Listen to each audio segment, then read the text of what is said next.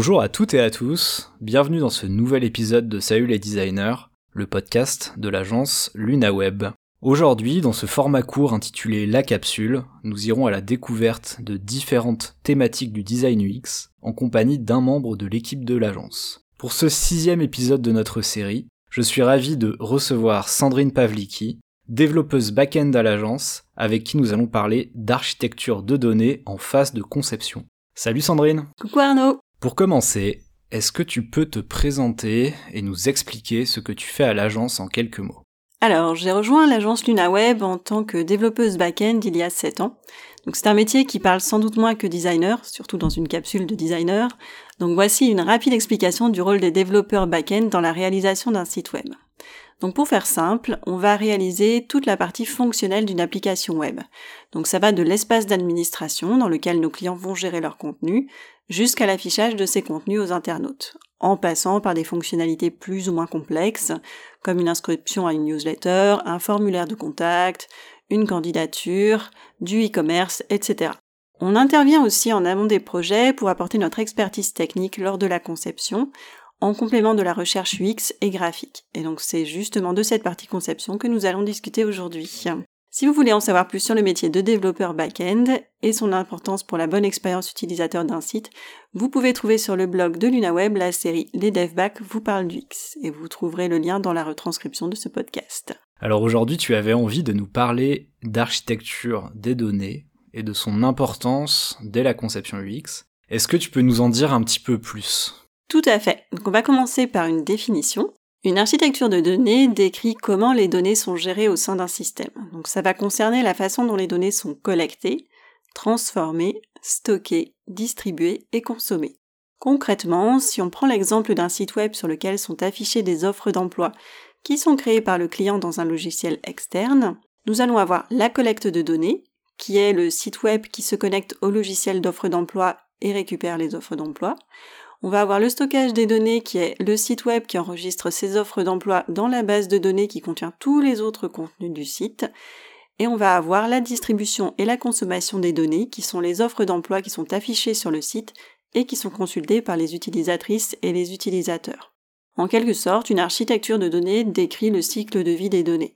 D'une manière peut-être plus parlante pour des non-développeurs, une architecture de données décrit par exemple pour un site web l'arborescence des contenus, la structure des menus ou des pages, les fonctionnalités et toutes les relations qu'on va avoir entre ces éléments. Ok, je te remercie pour ces explications. Donc toujours concernant l'architecture des données, pour nous éclairer un petit peu plus, est-ce que tu aurais un exemple euh, d'étude de cas à nous donner? Eh bien, tout à fait. Nous avons par exemple travaillé l'année dernière sur le site Appui pour euh, accompagnement pédagogique à la professionnalisation de l'université à l'insertion avec l'université de Rennes 2. Donc il s'agit d'un site à destination des étudiants qui a pour mission de les guider dans leur parcours de professionnalisation. Et l'une des problématiques intéressantes en matière d'architecture de données que nous avons rencontrées a été l'énorme quantité de données textuelles à transformer pour offrir aux étudiants un parcours d'accompagnement qui soit facile à suivre. Donc pour pouvoir élaborer une architecture de données adaptée, nous avons d'abord identifié les besoins des étudiants. Ensuite, on a cartographié et on a organisé toutes ces données selon leurs objectifs, leurs thématiques, leurs formats. Et enfin, on a créé une structure et des mécanismes qui permettaient de lier les groupes de données de manière flexible et ainsi de former des parcours personnalisés pour les étudiants par exemple selon leur niveau universitaire ou bien selon l'avancement de leur projet ou encore d'autres critères.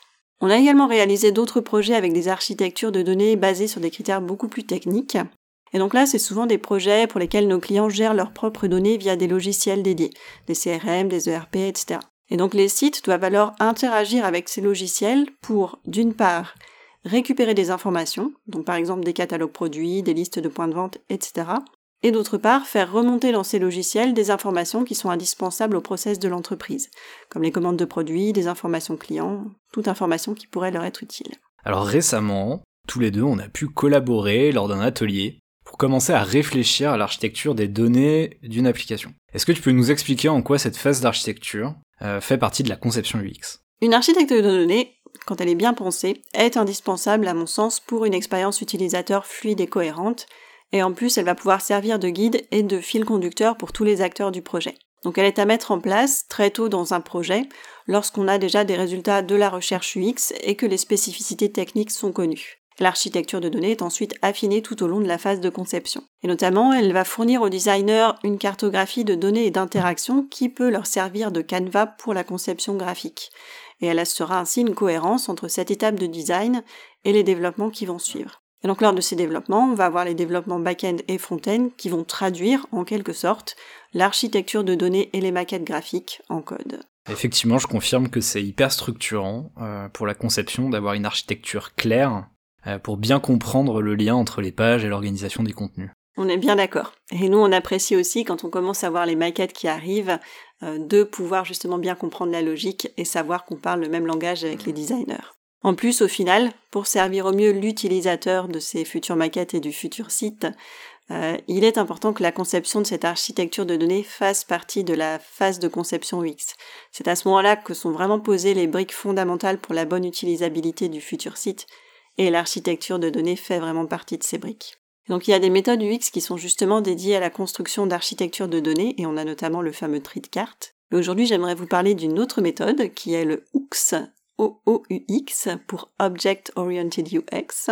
Donc c'est bien entendu l'aspect Object Oriented ou orienté objet en bon français qui a attiré mon attention en tant que développeuse back-end puisque ça fait partie euh, de mon quotidien et ça fait écho à la programmation orientée objet.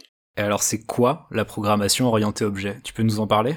Alors, c'est une manière de structurer le code d'un programme informatique euh, d'une manière au cœur de laquelle on trouve l'utilisation de classes et d'objets, d'où le nom de cette méthodologie. Alors, une classe, euh, faut voir ça vraiment comme un moule, comme un plan qui va pouvoir créer des objets.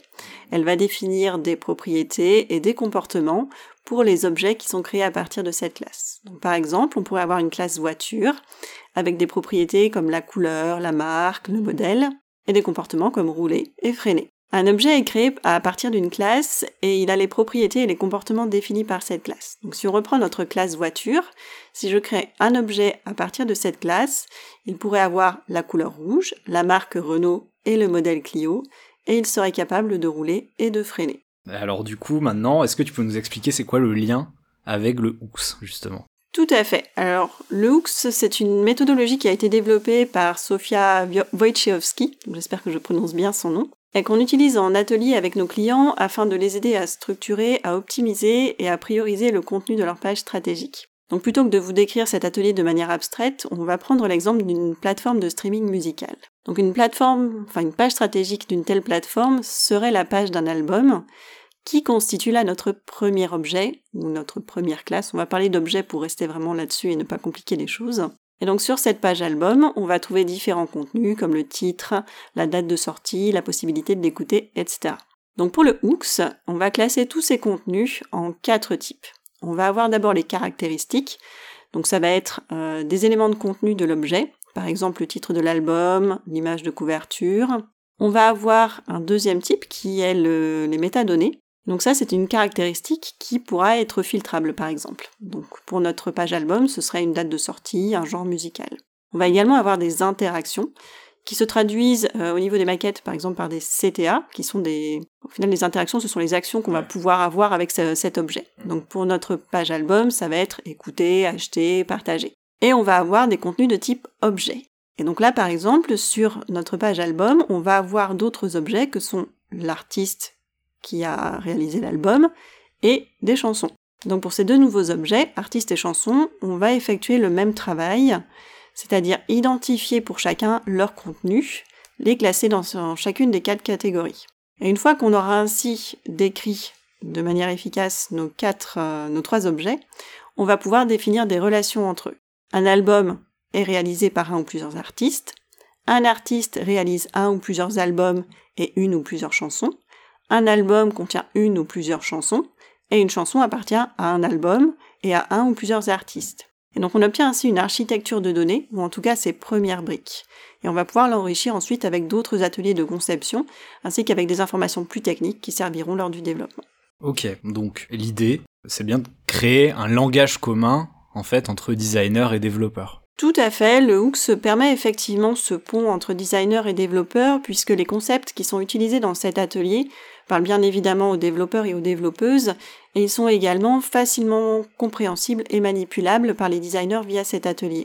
C'est important parce que c'est pas toujours facile pour tous les métiers impliqués dans la conception de bien se comprendre. On va avoir des chercheurs et des chercheuses UX, des designers, des développeuses et des développeurs qui chacun ont des vocabulaires et des logiques qui peuvent être vraiment très différentes. Et donc des ateliers comme le Hooks permettent de rapprocher tous ces métiers et de faciliter le dialogue et la coopération lors de la phase de conception d'un projet. Et là, on parle vraiment de co-conception mmh. pour vraiment mieux souligner l'importance d'y impliquer tous les métiers. Ok, bah je te remercie euh, Sandrine. Euh, si tu avais quelques mots pour conclure sur ce sujet, qu'est-ce que tu dirais? Eh bien, je dirais qu'une architecture de données, finalement, c'est la formalisation de toute la phase de co-conception. Elle témoigne d'une parfaite compréhension de l'ensemble des éléments du projet et de comment chacun d'entre eux va interagir avec les autres. Et en cela, elle est vraiment primordiale d'une part pour le bon déroulement de la suite du projet après la conception, et d'autre part pour une expérience utilisateur cohérente et fluide. En quelque sorte, finalement, si tout est clair pour tous les acteurs de la conception, que ce soit le pôle UX jusqu'au pôle dev en passant par les clients, alors ce sera clair aussi pour les utilisateurs. Super, et bah je te remercie encore Sandrine. Merci à toi. C'était vraiment top de parler du X avec toi et je pense que les développeuses et les développeurs ont beaucoup à apporter sur ce sujet.